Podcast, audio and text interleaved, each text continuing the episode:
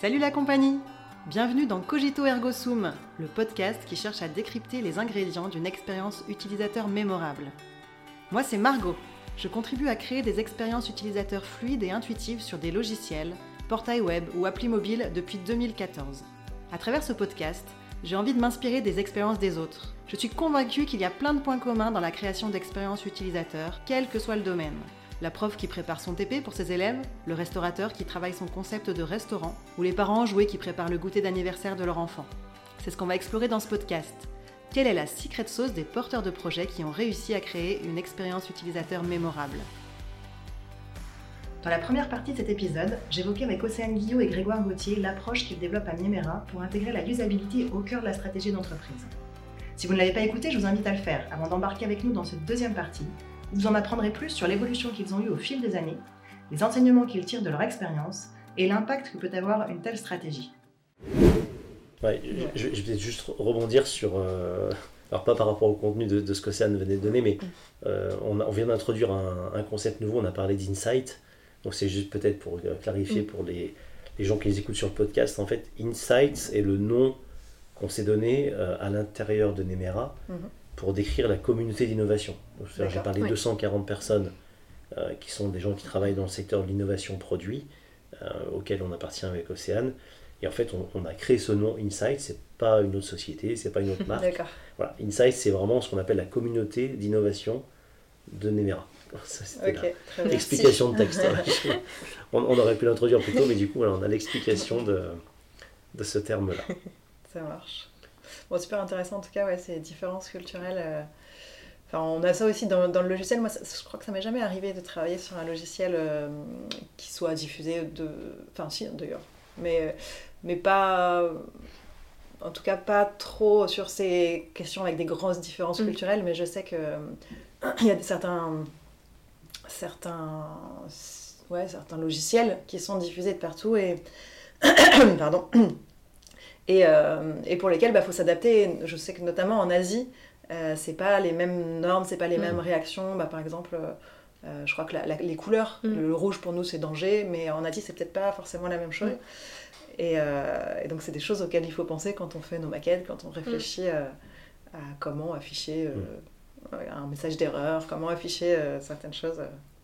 Donc, Oui, et alors peut-être pour, pour, illustrer dans ce, qu'on disait là sur le côté culturel, il y a une autre un autre élément qui me revient, c'est que d'un pays à l'autre, on peut avoir le, la même molécule, le même médicament qui n'aura pas les mêmes canaux de commercialisation. C'est-à-dire qu'un médicament peut être en Europe soumis à prescription médicale, c'est-à-dire pour avoir ce médicament-là, c'est une ordonnance médicale qui permet d'avoir ça, tandis que dans une autre région du monde, c'est un médicament qui sera accessible, ce qu'on appelle OTC, donc sans ordonnance. Et donc ça va se traduire par une dimension, toute proportion gardée, un peu marketing, c'est-à-dire que le produit qui est sur ordonnance, il n'y a pas vraiment d'effort, c'est un étui, carton, etc. Là où un produit qui est OTC va être disponible en rayon. Mhm. Et donc il y, aura, un travail un petit peu différent en termes de packaging euh, tertiaire. Donc le, ça va être un blister coloré, ça va être donc tout, la notice, la manière de, de rédiger la notice, de la mettre en forme, de tout ce qui va habiller en fait le dispositif sera un peu différent en termes techniques et en termes d'usage. C'est-à-dire que le même produit, la même molécule. Dans un pays, elle sera dans un étui carton, je mon système, je lis ma notice euh, qu'on connaît tous, la pliée en, en 18. Et puis dans d'autres pays, bah, ça sera un blister à ouvrir avec un truc joli en couleur. Et donc l'usage, le scénario d'utilisateur ne sera pas le même alors qu'on parle exactement de la même molécule. Enfin, il a de... L'expérience utilisateur ne sera pas la même dans les deux pays. Et donc on ne va pas faire les mêmes vérifications, puisque le, le format final ne sera pas le même. Euh, et puis, dernière illustration, c'est aussi la quantité de produits. Mhm. Euh, ramener à combien va coûter le dispositif, etc. Certains pays où bah, l'utilisateur doit, euh, assumer à 100% ou quasi le, prix de son système, on aura tendance à vendre des fractions de doses pour qu'il soit plus juste, pour pas jeter. Et là, dans d'autres pays plus opulents, dont la France fait partie, on sera moins regardant, on fera un, un système qui contient, je vais dire, 60 doses, et peu importe si la prescription c'était 30, et ben voilà, on donnera euh, le, plancher supérieur, et tant pis pour ce qui est entre guillemets perdu, ce qui va être euh, surconsommé ou pas consommé. Donc ça peut donner lieu à des, à des variantes de dispositifs liées à cette dimension culturelle, remboursement, pratique. Enfin, c'est, très complexe en fait. Donc c'est vraiment nécessaire de le faire dans chaque pays. Et donc le recrutement de chaque pays, etc. Et du coup, d'ailleurs, le bac, entre guillemets, euh, vous le faites, enfin forcément, c'est demandé dans chaque pays, j'imagine. La FDA, elle veut des, des patients américains. Euh, euh, Alors, la FDA en général veut toujours des patients américains, parce que le reste, ça n'existe pas. Voilà. mais en France, ça va être des patients français. Ça, c'est vraiment, on le dit en rigolant, mais c'est il y a vraiment une stratégie réglementaire quand on va commercialiser un médicament. Mm. Le laboratoire va définir avec ses équipes réglementaires en lien avec les nôtres ce qu'on appelle une stratégie réglementaire, une stratégie d'enregistrement et souvent, on est sur des dépôts nationaux. Mhm. Et donc, bah, c'est à la discrétion du laboratoire de décider si pour tel ou tel pays, est-ce que je fais un test dans tous les pays Est-ce que je fais un test dans seulement quelques pays et j'extrapole La question se pose en Europe, où on, a, des pratiques plus ou moins harmonisées. Mm. On a tous les cas de figure. On a des, clients qui ont fait des tests dans chacun des pays européens ou quasi. Ah D'autres qui ont fait peut-être, euh, qui ont choisi l'Angleterre, euh, l'Allemagne, l'Italie, et puis ça suffit. En fait, D'un point de vue réglementaire, en Europe, il n'y a pas d'obligation comme, comme aux États-Unis? Ça, ça, dépend des pays, puis ça va dépendre aussi des secteurs, des, catégories, c'est une application pulmonaire, ou, enfin, mmh, c'est aussi lié à chaque. Euh, on ne peut pas trop généraliser. Mais donc c'est un peu du cas par cas. Mais en tout cas, nous, notre euh, métier, notre mission, c'est d'être capable de cascader tout ça. Euh, et une fois qu'on a dit ça, c'est aussi important de se dire qu'il faut une cohérence entre les études. Océane mentionnait il y a quelques minutes un lien entre une étude conjointe faite sur Chicago et sur Lyon. Oui. C'est très important de pouvoir comparer des carottes et des carottes. Donc en fait, on a beau être sur des études multicentriques, il y a une vraie intelligence dans la conception, dans la trame d'enquête, mhm. pour que ça colle aux différents endroits et qu'on puisse derrière, euh, par rapport à ta question, en fait, c'est soit on fait du multicentrique et à la fin on va converger nos études pour dire je veux un produit qui soit opérationnel et performant et aux États-Unis et en Europe, auquel cas je dois faire mon test des deux côtés et fusionner mes tests pour avoir une, mhm. une conclusion commune. Et dans ce cadre-là, c'est important d'avoir un protocole commun. sinon, on ne sait plus comparer. Et on a vécu ça dans le passé. Euh, parfois, quand certains de nos clients vont nous confier une partie d'études et vouloir en faire une de leur côté, et ils nous demandent de, de fusionner tout ça, et on en est incapable. Parce que deux études conçues par deux équipes différentes, on n'arrive jamais à la même conclusion. Avec, enfin, oui, c'est pas. Ça, reste, ça devient deux études incomparables. Petit aparté sur la, la, cohérence et la consistance des, des études. Et bah, d'ailleurs, sur un test, donc on a parlé tout à l'heure de bien réfléchir aux questions pour éviter les, biais, les biais. Euh, de bien réfléchir à ses hypothèses aussi. Donc ça, bon, nous on fait exactement la même chose. Euh, quand on est dans le test vraiment, qu'est-ce que tu mesures? Est-ce que c'est surtout du qualitatif? Est-ce qu'il y, a, enfin, y a en partie du quantitatif, puisqu'on parlait tout à l'heure de 85% de réussite. On va avoir en général les, les, deux, aussi bien du qualitatif pour avoir un maximum d'informations euh, qui va illustrer justement soit les notations, euh, parce qu'en général on va toujours donner une, enfin, demander aux, aux patients euh, d'évaluer entre une note de 1 à 5 par exemple ou de 1 à 10 euh, et de justifier à chaque fois euh, leurs sentiments, ce qu'ils en ont pensé, euh, pour illustrer les résultats et ainsi les mettre dans le rapport. Mhm. Et en parallèle, il va y avoir tout ce qui est erreur d'utilisation pour noter sur, sur X patients combien il y a eu cette erreur, pourquoi. D'accord. Donc ouais, c'est assez complémentaire en termes de, de données, aussi bien qualitatives que quantitatives que vous avez des questionnaires standardisés ou des choses euh, Non. Euh, c'est vraiment variable d'un projet à un autre. Mhm. Euh, on va aussi bien pour évaluer de la force d'ouverture d'un capuchon que un sentiment entre deux dispositifs sur une utilisation qui, qui est diverse. donc c'est tellement varié d'un test à un autre qu'on n'a pas de, questionnaire standard type.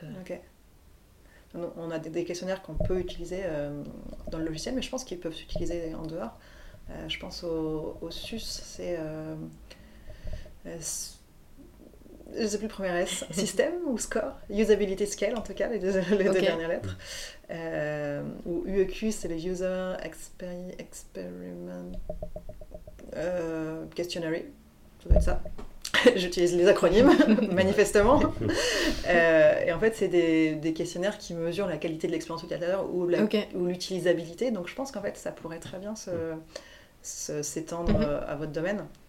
Et ce que j'aime bien, moi j'aime bien les utiliser euh, c'est que, enfin, je l'utilise surtout dans le cadre d'une refonte en fait, parce que je vais l'utiliser avant la refonte et après la refonte pour comparer. Pour mesurer la progression. Voilà, c'est ça. Après, c'est intéressant aussi pour se comparer à de la concurrence, euh, parce que bah, c'est le principe d'avoir quelque chose de standard, on peut. Euh, mm.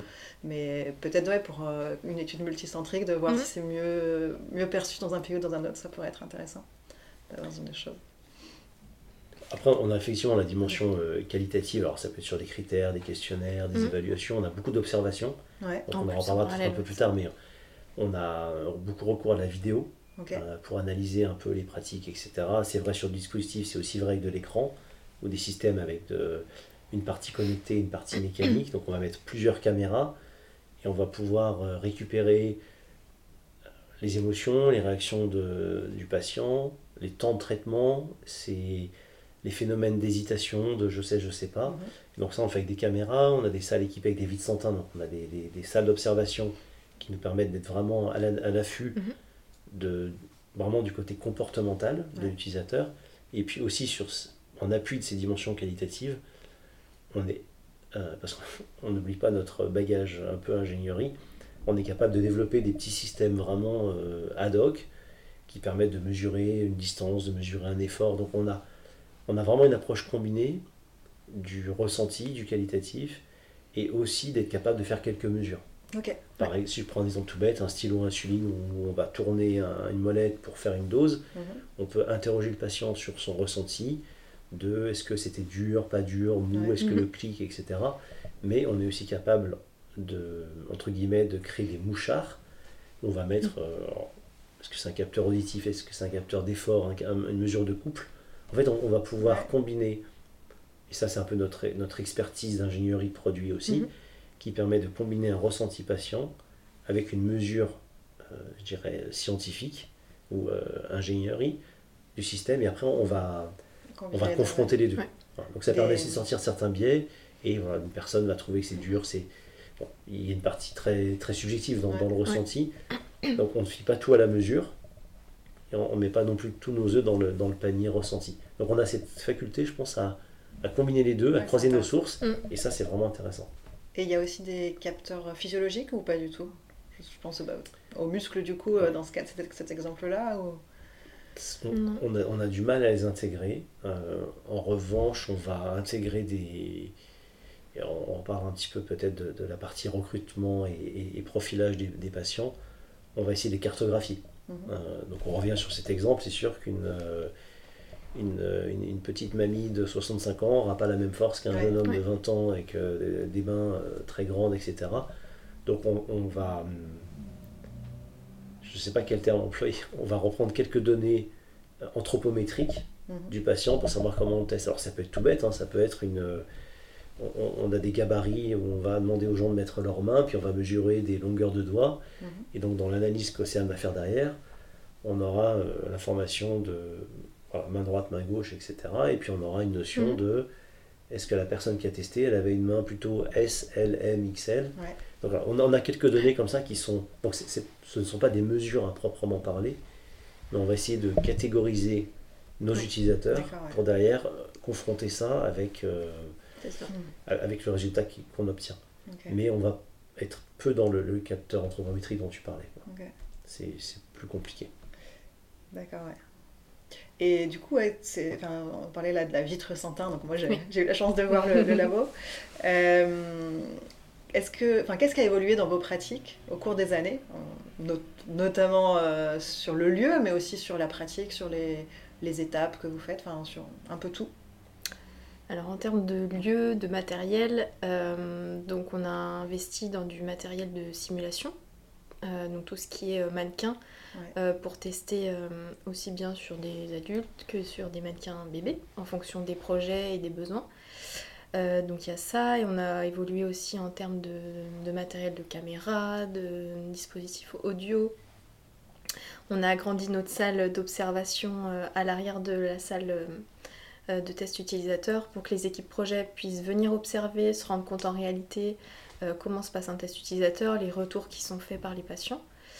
voilà. Tu hmm. vois d'autres choses, Grégoire? Non, c'est un peu notre anecdote, c'est que la première salle, donc on a emménagé sur Lyon il y a, un peu plus hmm. d'un an maintenant, donc on a eu l'opportunité de refaire notre salle, hmm. notre studio patient. Et historiquement, le, premier studio était effectivement, c'était un, on, appelait ça un couloir d'observation, c'était réellement un couloir. Et on a complètement retourné, et ça c'est aussi l'enseignement de, mhm. de, ce qui se passe sur, chez nos confrères à Chicago, où on a deux salles euh, identiques avec des vides sans teint, mhm. et il y a une large place qui est faite à cette salle d'observation qui finalement est plus grande que la salle dans laquelle on reçoit le patient. Ah et, donc on a tiré les, les, fruits de ça, et donc là, notre nouvelle salle qui est, qui est toute neuve il y a un an sur Lyon, on a complètement retourné le paradigme et on a une salle où on accueille le patient qui est plus petite et une très large salle d'observation. Et effectivement, c'était un. Vous étiez à l'étroit dans le couloir euh, On n'était pas l'étroit. En fait, on, je pense qu'on s'était fourvoyé. On, a conçu notre, euh, notre salle comme ça en disant on a juste besoin d'observer. Et on se retrouvait de fait avec des gens qui étaient en salle avec le patient. Donc notre, pratique, elle, elle, elle, peut évoluer, mais de manière générale, on a un patient ou un praticien, une personne qu'on appelle le modérateur qui va vraiment être engagé avec le patient, qui va prendre un minimum de notes, qui va être complètement disponible euh, pour guider la personne qui est interviewée. C'est pas forcément toi? En général, si. En général, c'est toi. Et l'idée, c'est d'être qu'elle soit secondée par quelqu'un qui va faire le, rôle de script, mhm. de, de, prise de notes, d'observation. Et l'idée, c'est que ce soit le plus de personnes possible.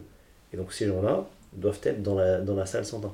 Et historiquement, ils avaient mm. plutôt euh, envie euh, ou plaisir à être à côté de à voir le patient. Mm. Et en fait, on a eu beaucoup, de, pas, beaucoup de mal, mais il a fallu un peu de temps pour convaincre les équipes de dire mettez-vous deux secondes à la place de la petite mamie qui a trois ingénieurs autour d'elle, c'est sympathique, mais c'est une perturbation. Et vous êtes avec votre ordinateur, vous prenez des notes. Et en fait, changer la salle, donc changer la, le, la manière de disposer la salle a forcé les gens à aller dans ce couloir, dans mm. cette couloir ce qui était un couloir qui est devenu une salle. Voilà, j'arrive même pas à, utiliser le bon terme aujourd'hui. Et je, je parle sous ton contrôle, mais j'ai l'impression que ça marche mieux. Et qu'aujourd'hui, les gens vont plus volontiers, parce que c'est plus confortable d'être dans cette salle d'observation. Et, ça laisse d'autant plus d'aisance à la personne interviewée qui se retrouve très vite. Alors, les gens, euh, je vais répondre à une question qu'on n'a pas encore posée, mais bien sûr que les gens sont au courant qu'il y a, une oui. de mhm. Ça fait partie du protocole, ils sont informés. Pour autant, ils oublient En quelques minutes, en fait, on est, on est dans notre univers, on est connecté, la personne interviewée est connectée avec le modérateur, Océane dans notre cas, et on oublie très vite ce qui se passe autour. Et donc le, le bénéfice de ça, c'est réellement que la personne est très à l'aise et oublie tout ce qui se passe derrière, oublie mm. qu'on a potentiellement des caméras, bien sûr qu'elle est informée, mais en fait, de ne pas les voir physiquement, c'est... Et donc on a une captation de son et de vidéo, avec des retours dans la, salle d'observation, des enregistrements possibles, des diffusions en streaming pour nos clients qui peuvent être à l'autre bout du monde et qui ont une demande souvent insistante à assister en temps réel à l'essai. Euh, il y a probablement une dimension réglementaire à ça, donc voilà, on est capable de faire tout ça. Mais c'est c'est un équipement qui est, euh, un vrai outil de travail pour nous. Ok.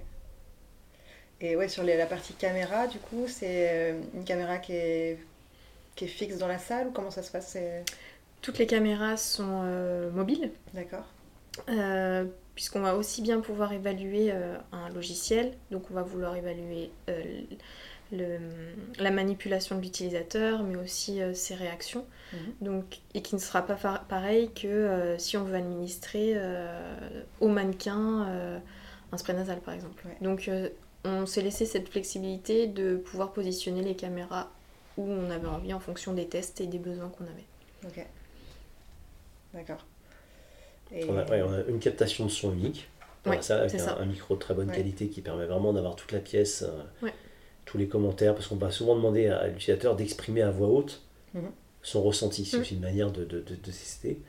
Donc c'est très important d'avoir un son de qualité. Donc là, on a investi massivement sur la captation du son et puis on a fait ce choix mm. technique qui, peut être discutable, mais qui est le choix de la mobilité, la flexibilité au niveau caméra. Donc on a plusieurs caméras qu'on s'est combinées entre elles, comme l'expliquait Océane, et qu'on s'est reconnecté derrière Donc on a des outils de montage classiques de, de régie vidéo qui nous permettent d'avoir tous les signaux convertis en un signal. Donc on a une synchro qu'on récupère derrière, par exemple, entre le visage de l'utilisateur, ce qui se passe sur l'écran et ce qui va se passer sur son dispositif qui est connecté à la ceinture ou je ne sais quoi. Donc on est capable d'avoir plusieurs points de vue qu'on sait resynchroniser d'un point de vue vidéo pour faire l'analyse derrière.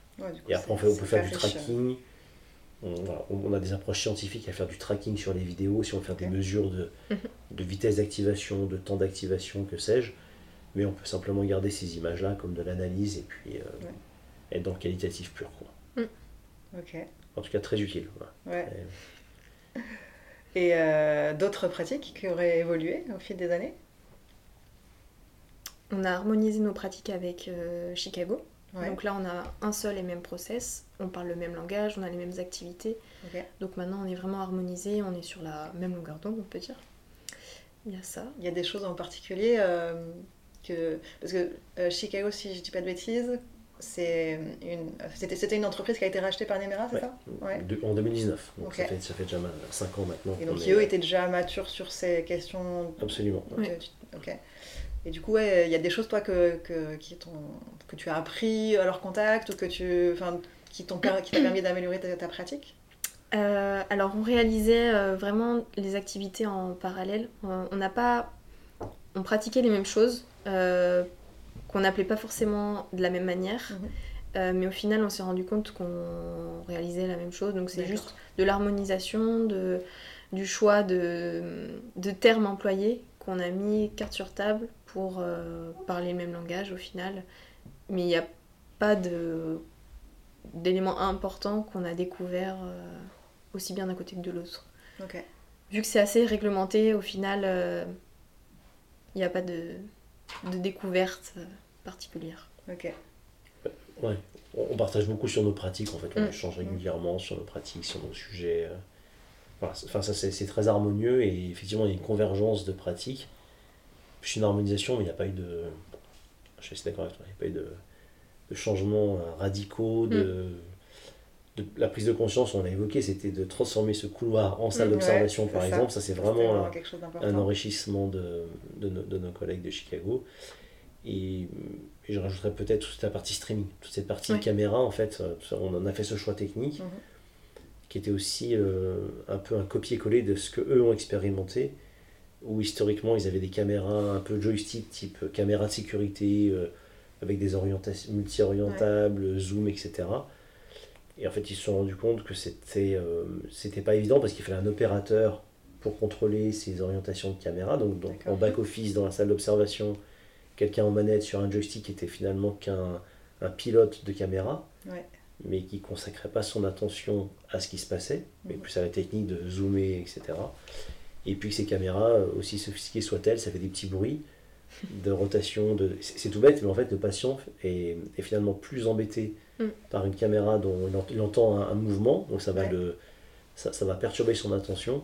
Donc on a tiré ces enseignements-là et on s'est calqué sur le même type de, de moyens techniques, de, streaming, et que c'est qu'aujourd'hui on est capable de, streamer de la même façon sur nos salles d'observation à Chicago, sur nos salles à Lyon, potentiellement un jour sur euh, d'autres salles. Euh, on a la chance d'avoir des sites de fabrication un peu dans le monde. Enfin, c'est un projet qui, qui reste euh, dans nos, dans nos tiroirs, mais si on est capable de décliner les observations dans d'autres pays en restant complètement intégré. On, a maintenant on a la technique, on peut vraiment s'exporter et, et s'aimer ses pratiques. En fait. Très bien. Ouais, on est toujours dans cette idée de, d'essayer en test utilisateur d'avoir un environnement le plus proche possible de la réalité. Mhm. Donc euh, la petite caméra qui fait des bruits, c'est pas, euh, ça, ça, déconcentre, ça ressemble pas à ce qui se passe euh, sur le terrain. Ok. Et en termes de, d'étapes, de process ou de, enfin, voilà, en dehors de la salle de test, est-ce qu'il y a d'autres pratiques qui ont évolué Vous m'avez parlé l'autre fois de euh, l'étape de co-conception. Moi, c'est quelque chose que je fais beaucoup dans le logiciel, de concevoir euh, avec le client, voire avec les utilisateurs, les écrans, comment, comment on pourrait les organiser. on pourrait mettre le menu comme ça, on pourrait... puis même toutes les étapes de, de l'activité de l'utilisateur le, parcours utilisateur, en fait, il y aura d'abord ça, d'abord on se connecte d'abord, ensuite on va paramétrer telle chose, ensuite on réalise telle action, etc. Donc ça, au maximum, on essaie d'intégrer, enfin, pas de le faire de notre côté, mais d'intégrer le client et les utilisateurs.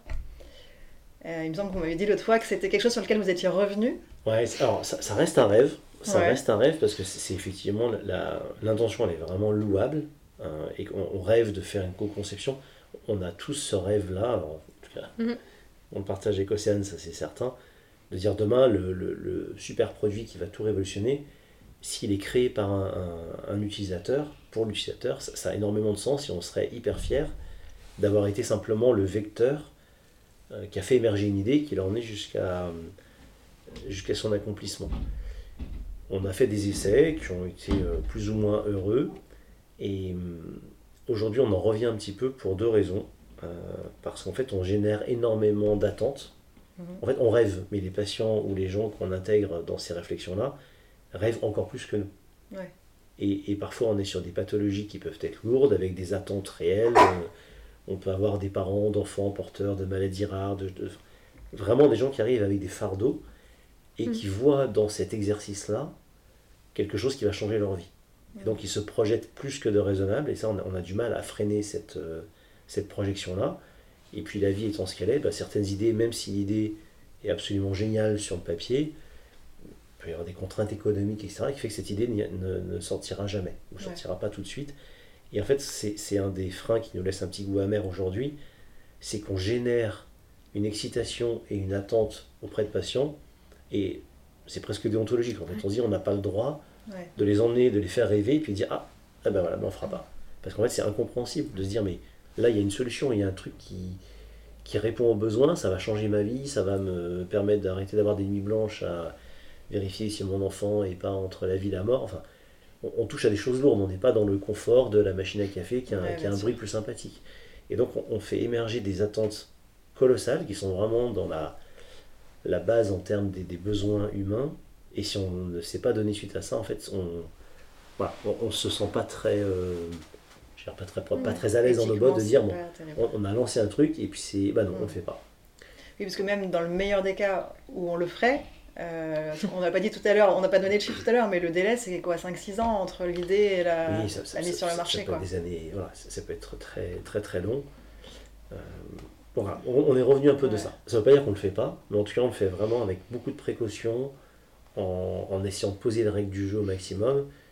Mais le fait est, c'est quelqu'un qui vient vraiment avec ses tripes, qui va dire, qui va exprimer son besoin, l'insatisfaction du service rendu aujourd'hui, inévitablement, il va se projeter. Il va chercher à aller plus loin. Il va... Et pour peu qu'il ait du répondant en face de lui, des profils ingénieurs créatifs qui vont dire Ah, mais c'est génial, et d'ailleurs, on va faire ça. Enfin, on n'a pas vu une séance qui a jamais démarré. Une séance, ça démarre toujours. Donc le souci n'est pas de générer des idées. Ça, on, sait tout le temps faire. C'est qu'est-ce qu'on en fait et comment on, on fait redescendre un petit peu l'excitation du côté patient. Et aujourd'hui, on est plutôt à freiner. Et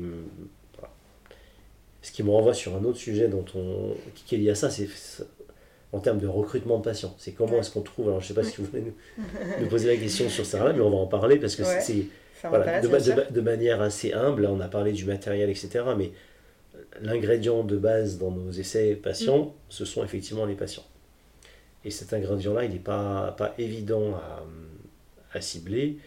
Et c'était la question que tu posais sur est-ce que l'intégration des équipes de Chicago a changé un peu nos pratiques Je pense de ce côté-là, oui, parce qu'en fait, on a des approches. Là, il y a vraiment une différence factuelle entre ce que font nos confrères américains et ce qu'on va faire ici en France. Euh, qui est aussi lié au, type d'études que l'on fait. Euh, ce que l'on fait à Chicago, en mode service pour des clients, si on garde notre expression pour passer le bac, on se doit d'avoir une traçabilité totale sur le recrutement des patients, ce qu'on appelle le profilage. Et donc le choix que l'on, fait, c'est chacun son métier, et notamment euh, sur les, la partie américaine, des sociétés sont spécialisées sur le recrutement et le profilage de patients. Donc, mmh comme Océane l'expliquait tout à l'heure euh, assez clairement, quand on va définir une étude, on va avoir un nombre d'utilisateurs suivant des catégories, par exemple des professionnels, des patients, des aidants, que sais-je. Donc on va faire une liste au Père Noël de tous nos besoins. On va confier ça à, une tierce partie qui va se charger du recrutement. Alors ça a un coût. Mhm. Mais ils vont se charger du profilage, de l'anonymisation, je vais pas y arriver, des données, parce que ça c'est aussi une dimension cruciale, c'est qu'on en fait, on n'a pas besoin de savoir qui est utilisateur, mais, mais c'est une vraie contrainte. Alors RGPD en Europe, mais ça existe aussi aux États-Unis, de rendre les données le plus anonyme possible et le plus rapidement possible. Donc pour garder l'histoire courte, aux États-Unis, on passe par des sociétés écrans, dont c'est le métier, qui vont nous fournir des patients mhm.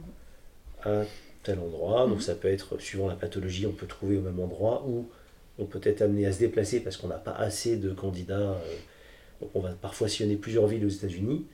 Parce que si on a besoin de 25 euh, mhm. patients atteints de telle pathologie euh, X, Y, Z, ben, on ne va pas tous les trouver dans une seule ville. Donc ces sociétés-là vont nous trouver plusieurs patients et puis on va tourner à différents endroits pour aller euh, pour, faire l'acquisition de tous ces tests-là. En France, on a choisi une approche radicalement différente jusqu'à aujourd'hui, euh, très artisanale. Et, c'est un vrai choix assumé. Euh, on pourrait passer par ces sociétés-là qui existent. on se rapproche un petit peu des recrutements de, de pour des essais cliniques avec une dimension clinique, etc. On peut aussi passer par des sociétés qui font des recrutements type marketing, donc vraiment le test consommateur, avec une branche pharma, donc encore une fois RGPD, etc. Tout ça euh, peut s'appliquer. Le choix qu'on a fait chez Nemera, c'est de faire euh, de l'artisanal, je, l'évoquais comme ça. Et en fait, on, prend le pari qu'on ait beaucoup de collaborateurs et que chacun peut euh, trouver des contacts. Donc on a voulu utiliser le côté pyramidal, et ça revient aussi à notre fameux We Put Patient First, de, ok, je travaille à la comptabilité, je travaille aux ressources humaines, ma manière de contribuer, j'ai forcément dans ma famille ou dans mon cercle d'amis euh, une tante qui est diabétique, euh, un petit neveu qui, qui, est asthmatique, etc. voilà, le cousin du beau-frère de. Mhm. Donc c'est très artisanal, c'est pas toujours évident, donc c'est un vrai tendon d'Achille pour nous, mais on y trouve quelque chose de beau dans l'idée où on implique tout le monde. Et on a des gens qui sont fiers de dire à ma hauteur, j'ai contribué parce que j'ai mis en relation quelqu'un que je connais qui est porteur de telle ou telle euh, mhm. condition, que j'ai mhm. mis en relation, j'ai fait venir chez Nemera, donc il y a une fierté de partager ce pour quoi on travaille. Voilà. Donc c'est fragile, mais on y tient. Et c'est un mode de recrutement. Mhm. Et l'Océan le mentionnait tout à l'heure, pour des pathologies, j'allais dire, euh, communes et, sans trop d'impact euh, éthique, c'est assez facile. Effectivement, on a tous, je pense, dans nos connaissances, des euh, personnes qui sont insulino-dépendantes, qui sont asthmatiques. Quand il s'agit de trouver des, des pathologies sur des maladies rares, avec des, des conditions extrêmement douloureuses, difficiles, qu'on soit sur des, des, cancers en phase terminale, enfin, on, on, peut tomber sur des choses très très très lourdes et, là, c'est compliqué. Là, c'est compliqué, et d'un point de vue éthique, et d'un point de vue, euh, je dirais, statistique sur l'occurrence du nombre de patients. Donc, notre approche artisanale touche ses, limites quand on va sur ces terrains-là. Et j'en parle parce que dans, l'exercice qu'on évoquait de co-création, de co-conception, ben, c'est important. En fait, on a aussi besoin, si on veut co-concevoir, c'est important de toucher les bons patients. Et si on se trompe dans les profilages, quand ils sont artisanaux, ça peut arriver, eh ben on, est, on a des grandes chances de tirer des mauvaises conclusions. il faut interroger les bons patients, les bonnes, euh, les bonnes populations si on veut, on veut vraiment répondre à nos questions. peut-être que nos pratiques évolueront, peut-être qu'on s'inspirera plus de, de ce qu'on peut faire aux États-Unis, peut-être qu'on développera les deux, on continuera mm. d'avoir cette dimension euh, famille et amis, comme on l'appelle, et puis une dimension, euh, une dimension un peu plus structurée par des, des sociétés tierces. En tout cas, c'est un, vrai. on en parle de manière assez, euh, assez transparente, mais c'est un petit peu le choix qu'on a fait. Ok. Et ouais, aux États-Unis, des fois, les équipes se déplacent dans les hôpitaux ou dans, vraiment sur le terrain. Euh, Alors, dans les hôpitaux, quand on va faire vraiment des études in situ, des études comportementales, des analyses d'usage, et lorsqu'il s'agit de faire des études un peu plus aval, euh, en mode human factor, et on multiplie les études, finalement on peut les faire chez nous avec nos vides santins dans nos, nos, studios patients, mais on peut aussi les faire dans des hôtels. Mhm. Une pratique qu'on a souvent, c'est on va sillonner les États-Unis et puis on va avoir 4 patients à Dallas, 5 à Minneapolis, etc. Et donc on va louer une salle. Alors on peut, on peut éventuellement louer une salle avec Vicentin, tous les équipements, c'est, ce sont des services que l'on trouve. Ou on va louer une salle de réunion au sein d'un hôtel, ou peu importe. Et on va faire notre journée ou nos deux jours d'essai. D'accord, ouais. voilà. c'est, dans ce domaine-là. C'est pas forcément sur un site d'usage, ça peut être juste une salle neutre qui nous permet d'aller au plus proche des, des, patients. D'accord. Super. Euh, moi, j'ai visité les locaux, comme j'ai dit tout à l'heure. Je trouvais ça, ben, puis même par rapport à tout ce que vous racontez là, je trouvais ça impressionnant, en fait, cette euh, maturité sur ces questions-là que, que je vois pas chez mes clients habituels. Alors forcément, il y a un biais de sélection parce que mes clients, ils font appel à moi parce que justement, ils n'ont pas internalisé cette, mhm. euh, cette, ce métier. Euh, donc, euh, et c'est qu'ils sont un peu moins matures sur cette question-là. Mais c'est vrai que les industriels avec lesquels je travaille, souvent, n'ont pas... ils voient la valeur de, de, favoriser une bonne expérience utilisateur, mais, mais ils n'ont pas mis ça dans leur process de manière systématique, mhm. comme c'est le cas chez vous. Euh, et du coup, bah, déjà, bravo. et ensuite, euh, bah, qu'est-ce qui... enfin, voilà, ma question, c'est qu'est-ce qui reste encore difficile aujourd'hui? Est-ce qu'il y a des choses qui restent encore difficiles? Ou est-ce que c'est bon euh, Vous avez plié le game de l'expérience d'utilisateur C'est facile? Heureusement qu'il y a des choses difficiles. Oui, oui. le recrutement, du coup, le recrutement de patients, donc, comme tu disais, Grégoire, ça, ça c'est important. Donc dans les, surtout dans les cas de maladies un peu plus rares. Euh. Euh, qu'est-ce qu'on a d'autre? Et, le fait, on, a évoqué notre fameuse évangélisation des équipes projet. Ouais, euh, c'est, alors on est dans une, une structure qui, qui, croit beaucoup, avec mm. beaucoup de nouveaux arrivants, etc. Donc c'est vraiment une préoccupation de chaque mois, je dirais, mm-hmm. de favoriser cette culture, ce fameux We Put Patient First, en tout cas, on ne veut pas en faire un autocollant. Ça, va, ça va plus loin qu'un autocollant, qu'un simplement un tagline. Et donc ça, c'est vraiment un effort au quotidien. Alors, on est passionné, mhm. je pense que rien n'a entamé notre passion, parce qu'on est convaincu de ça. Donc c'est plus facile de vendre quelque chose dont on est absolument convaincu. Je pense que ça nous, ça nous pétrit, ça nous façonne dans, dans, notre quotidien. Et quand je dis nous, c'est pas seulement Océane et Grégoire, il y a vraiment beaucoup de, beaucoup de gens, collaborateurs Nemera, qui se reconnaîtront dans mes propos. Et, l'idée, bah, c'est de continuer ça, c'est de faire vivre tout ça. Euh, mais par rapport à ta question, non, on ne peut pas dire je coche la case. On, sent que ça reste quelque chose de fragile parce que ça sera toujours un. Je ne vais pas dire un accessoire, mais ça sera jamais le centre de notre métier. On met le patient au cœur, mais notre métier principal, c'est de concevoir un produit, c'est de le développer, c'est de le mettre au point. Donc c'est ce support qu'on apporte, qu'on pense être crucial et mm. stratégique, il faut malgré tout le, promouvoir, le faire exister euh, un peu tous les jours. Mm-hmm.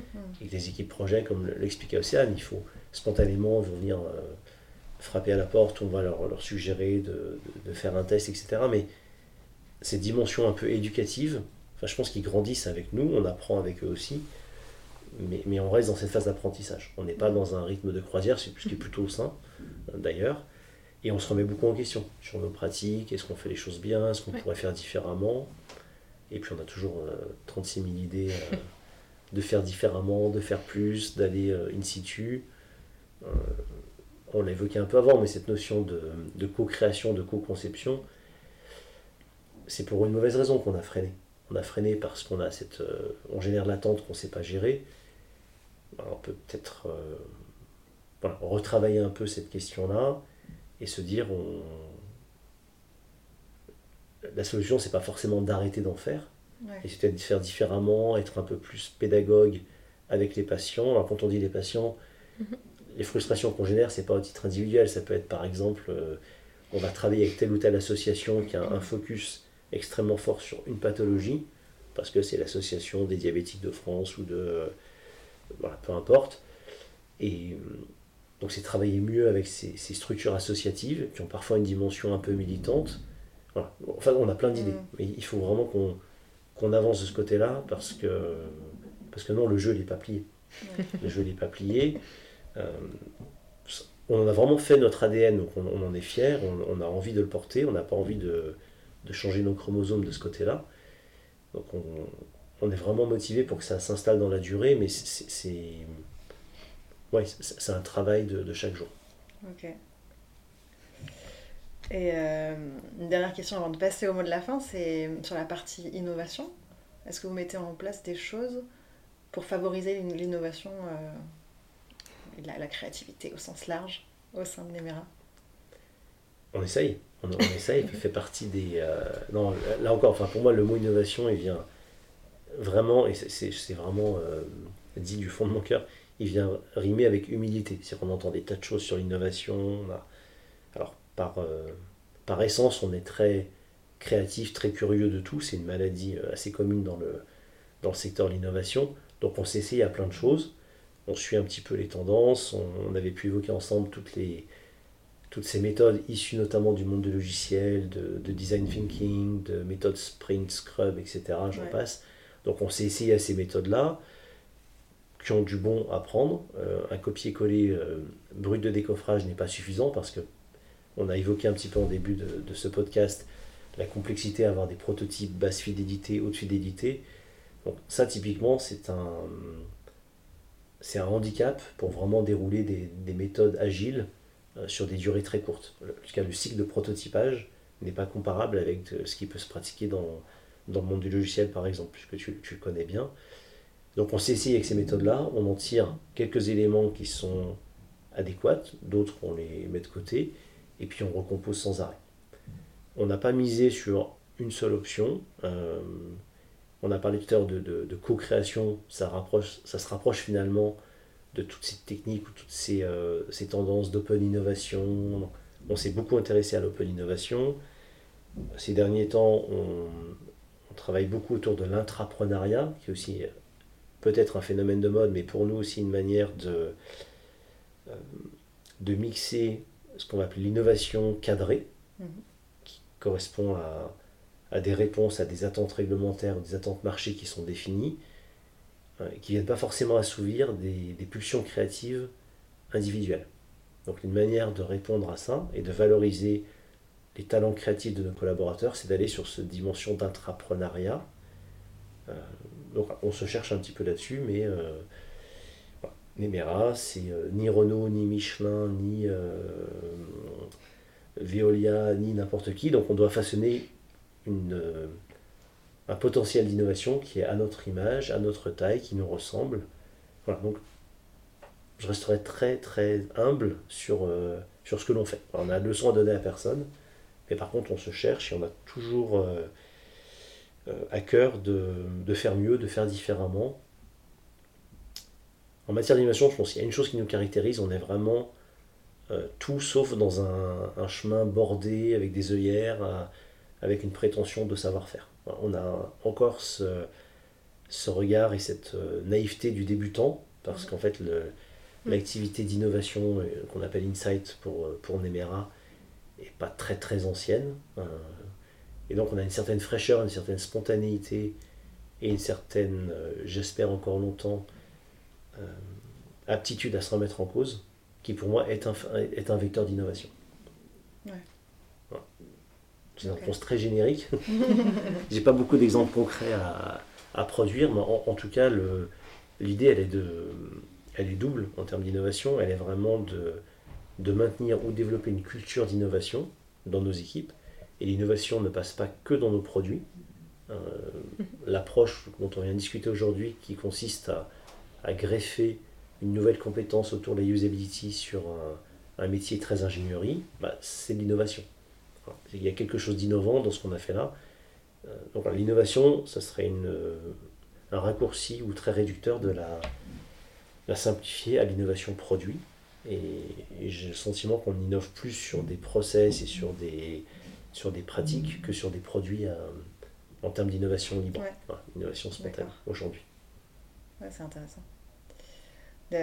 si j'essaie de résumer, alors on a beaucoup parlé, donc euh, je vais avoir du mal à faire un, résumé succinct, mais en tout cas les, des éléments clés euh, que j'ai notés, et en lien aussi avec moi, d'où je viens, le monde du logiciel, etc.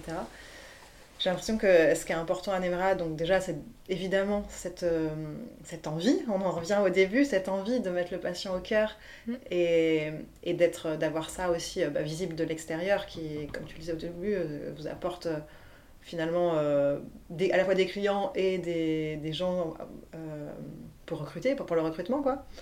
Donc, c'est bien d'avoir la phrase, mais c'est mieux de le faire en vrai, parce que sinon les clients ils partent vite, pareil pour les salariés. Donc euh, il y a vraiment cette démarche qui est au cœur de l'entreprise, qui est un peu poussée par euh, une législation, mais sur laquelle vous allez plus loin en favorisant, bah, en internalisant ton rôle et puis en favorisant le fait de faire des tests euh, très en amont le plus tôt possible. Et donc là, on rejoint vraiment ce qu'on fait nous dans le logiciel avec bah, les tests sur maquette, j'en parlais un peu, le, fait d'aller encore plus en amont, aller observer sur le terrain comment ça se passe, euh, faire de l'analyse de l'activité, faire des interviews, etc. Pour se nourrir de mhm. ça et, créer quelque chose qui soit vraiment adapté au contexte, euh, qui peut être différent selon les pays. Euh, donc ça c'est...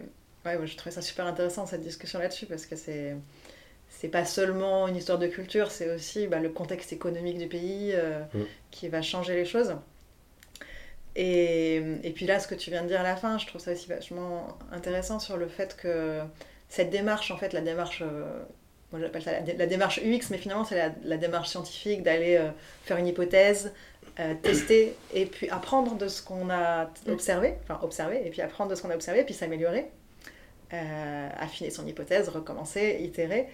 Cette démarche de finalement de l'apprentissage par renforcement, au, final, hein, qu'on qu'on fait depuis tout petit quand euh, on apprend à marcher, et eh ben, vous vous appliquez aussi à vous-même en interne, de, de tester des choses, de, d'observer ce qui se passe, et puis de, de tirer des enseignements de ça et de, de s'améliorer au fur et à mesure du, des années. Donc euh, sur l'aspect, voilà, innovation dans les process, moi c'est ça que, que j'en retire.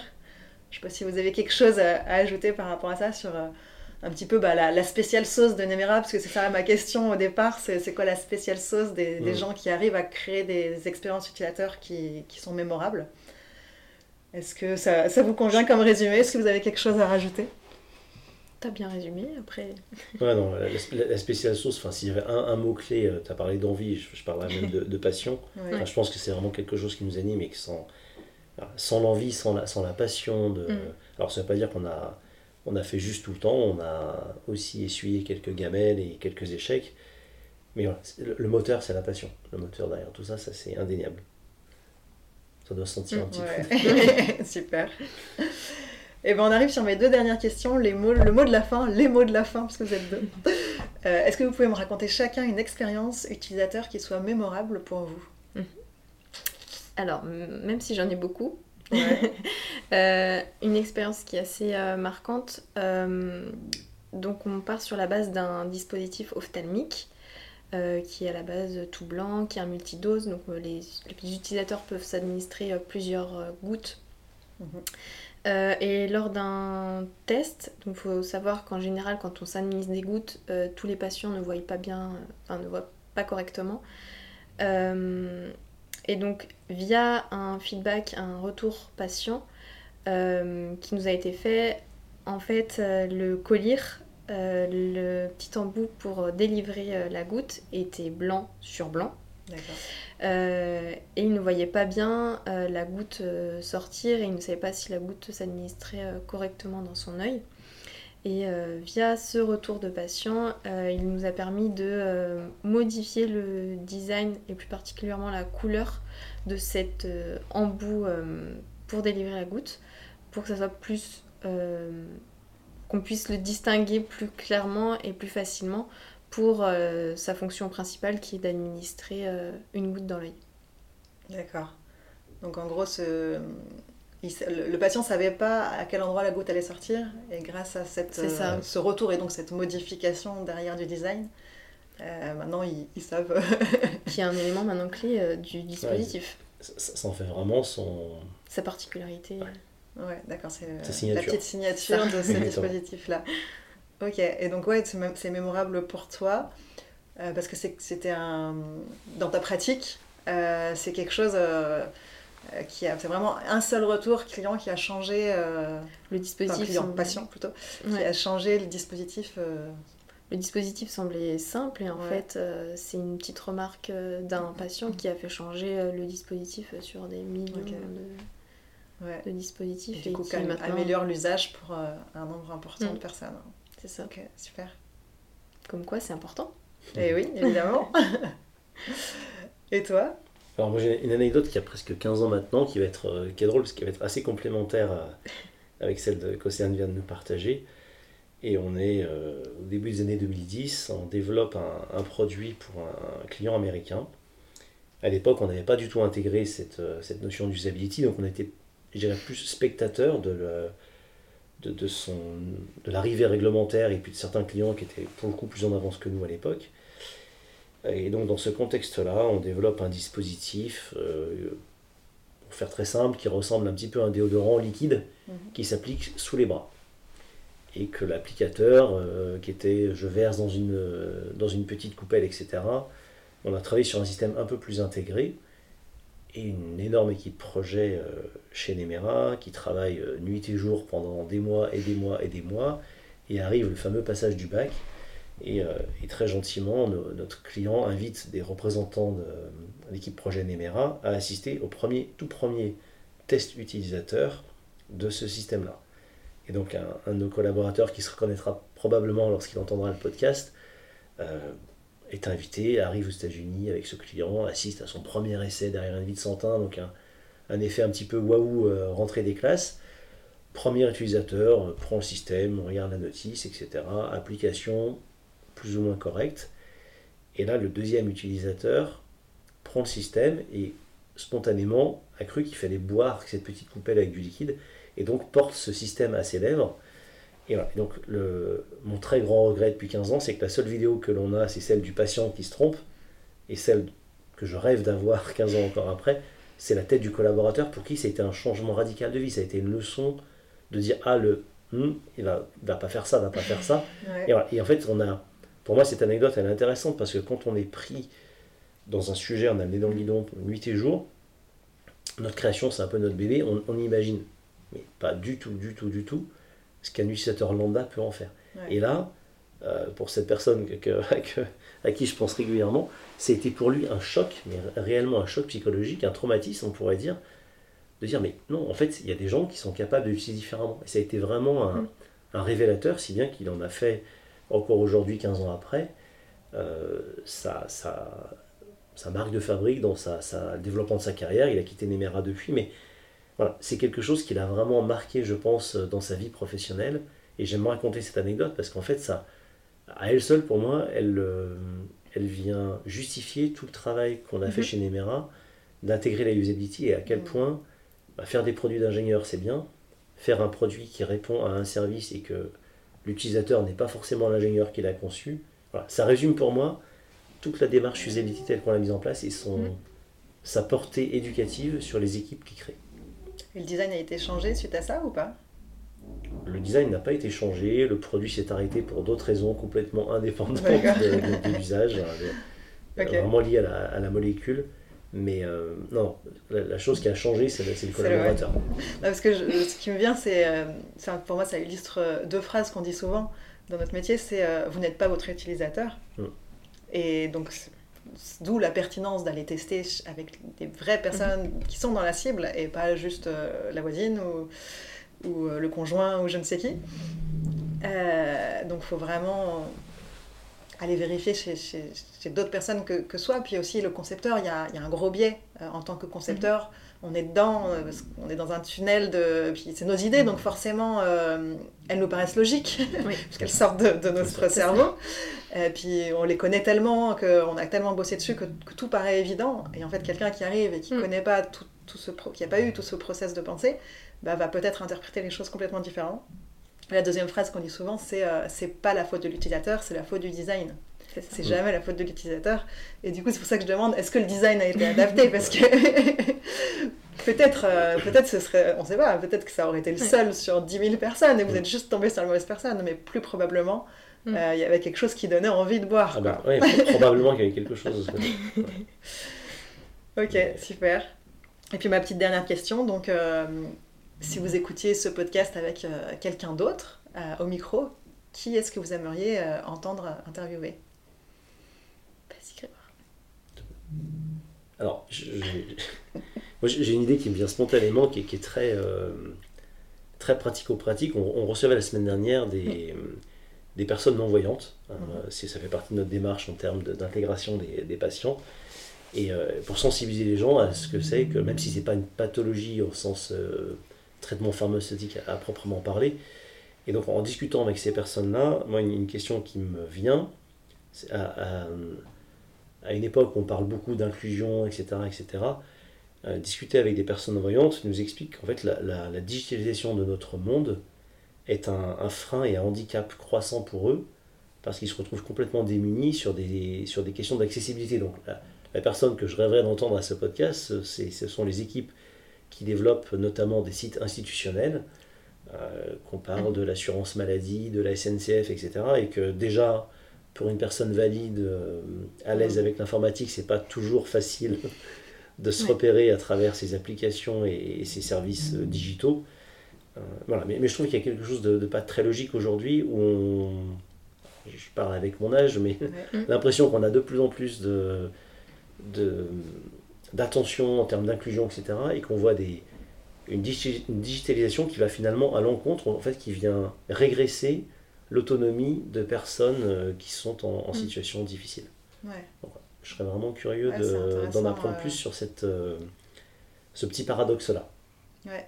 Bah, c'est vrai que la question de l'accessibilité, c'est quelque chose euh, qui est vraiment important dans le domaine du numérique, qui, peine à être démocratisé. Et puis, bah, il y a des, gens qui sont vraiment à fond là-dessus et qui mm. portent ce message très fort. Et puis, effectivement, euh, euh, des, la réalité du terrain qui fait que mm. c'est toujours la dernière roue du carrosse, encore après euh, les utilisateurs lambda. mais j'avais j'avais pas forcément en tête ce, paradoxe que, que, tu décris qui est mm. vachement intéressant, le fait que plus ça va et plus on peut plus aller acheter un billet de train en, au guichet, enfin on peut encore, hein, mais ça, ça, devient de plus en plus difficile, il y a de, plus en plus de gares qui ont plus de guichets. Et en même temps, à côté de ça, ben, l'alternative, elle n'est pas accessible à tous. Quoi. Mmh. Voilà, enfin, ce sentiment, c'est pour ça que ta question spontanément, euh, voilà, on a rencontré ces personnes la semaine dernière et déjà en tant que valide, c'est pas toujours évident. Et là, cette personne-là, voilà, qui, a vraiment mmh. bataillé pour prendre son billet de train pour venir nous, nous voir à Lyon, et la réponse qui lui a été faite, c'est faites-vous aider par quelqu'un. Et si c'est ça l'inclusion, c'est bien, ça favorise la, la relation interpersonnelle, mais voilà, je pense qu'il y a peut-être d'autres réponses que euh, faites-vous aider par quelqu'un de valide. Mm. donc il y, a une notion un peu de vœu pieux à dire, je pense que personne n'est contre l'inclusion, comme mm. personne n'est contre la communication, mais c'est un terme un peu générique. Et concrètement, qu'est-ce qui se passe? On ne se rend pas forcément compte de l'impact. En, termes de prise en charge et d'intégration, est-ce qu'on intègre euh, une personne non-voyante lorsqu'on développe l'accès à, à, la refonte du site Amélie ou je ne sais quoi? Mm. Enfin voilà, c'est des vraies questions à mon avis qui sont à, creuser pour, euh, pour que la technologie soit un, un vrai bénéfice pour tous et, mm. pas la cause de mettre des gens de côté. Ok. Merci. Pour ma part, j'ai pas forcément d'autres euh, idées, mais pour compléter euh, la réponse de Grégoire, ça s'arrête pas forcément, je pense, au, au, site euh, internet, aux applications. On a bien vu durant cette journée thématique que ça s'arrêtait pas là, ça, ça, pouvait également s'étendre aux machines à café qui sont maintenant totalement ah tactiles, mmh. qui a aucun élément pour pouvoir sélectionner son café ou son chocolat chaud ou son thé. Il n'y a aucun élément distinctif pour pouvoir sélectionner sur l'écran telle ou telle chose, mais ça s'arrête, enfin ça peut être également sur les bornes d'entrée des bâtiments qui sont aussi également maintenant tactiles. Enfin il y a plein de choses qui à prendre en compte en fait euh, qu'on s'en rend pas, ouais, s'en rend pas compte que ça a un impact sur euh, des personnes malvoyantes ou euh, ayant des problèmes de cécité. Ouais. Ou même des problèmes de tremblement ou, de... ou ouais, autres liés au, tactile effectivement. Ok, ouais, super intéressant. Bah, merci beaucoup à tous les deux pour ces idées. Et puis merci de manière générale pour votre présence dans ce podcast. C'était hyper riche. Ça m'a vraiment passionné. Merci, ton, merci de ton invitation et un plaisir pour nous de participer. Merci d'avoir écouté le podcast Cogito Ergo Sum. Vous pouvez le retrouver sur toutes les plateformes d'écoute. Pour ne pas louper les prochains épisodes, n'hésitez pas à me suivre sur X ou LinkedIn. Retrouvez-moi également avec du contenu exclusif sur TikTok. Si vous voulez réagir ou me suggérer des personnes à interviewer, vous pouvez le faire sur mon mail margot.cogito@gmail.com ou me contacter via les réseaux sociaux. Vous trouverez en description de l'épisode des liens pour en savoir plus sur mon invité et son activité. Rendez-vous le mois prochain pour un nouvel épisode.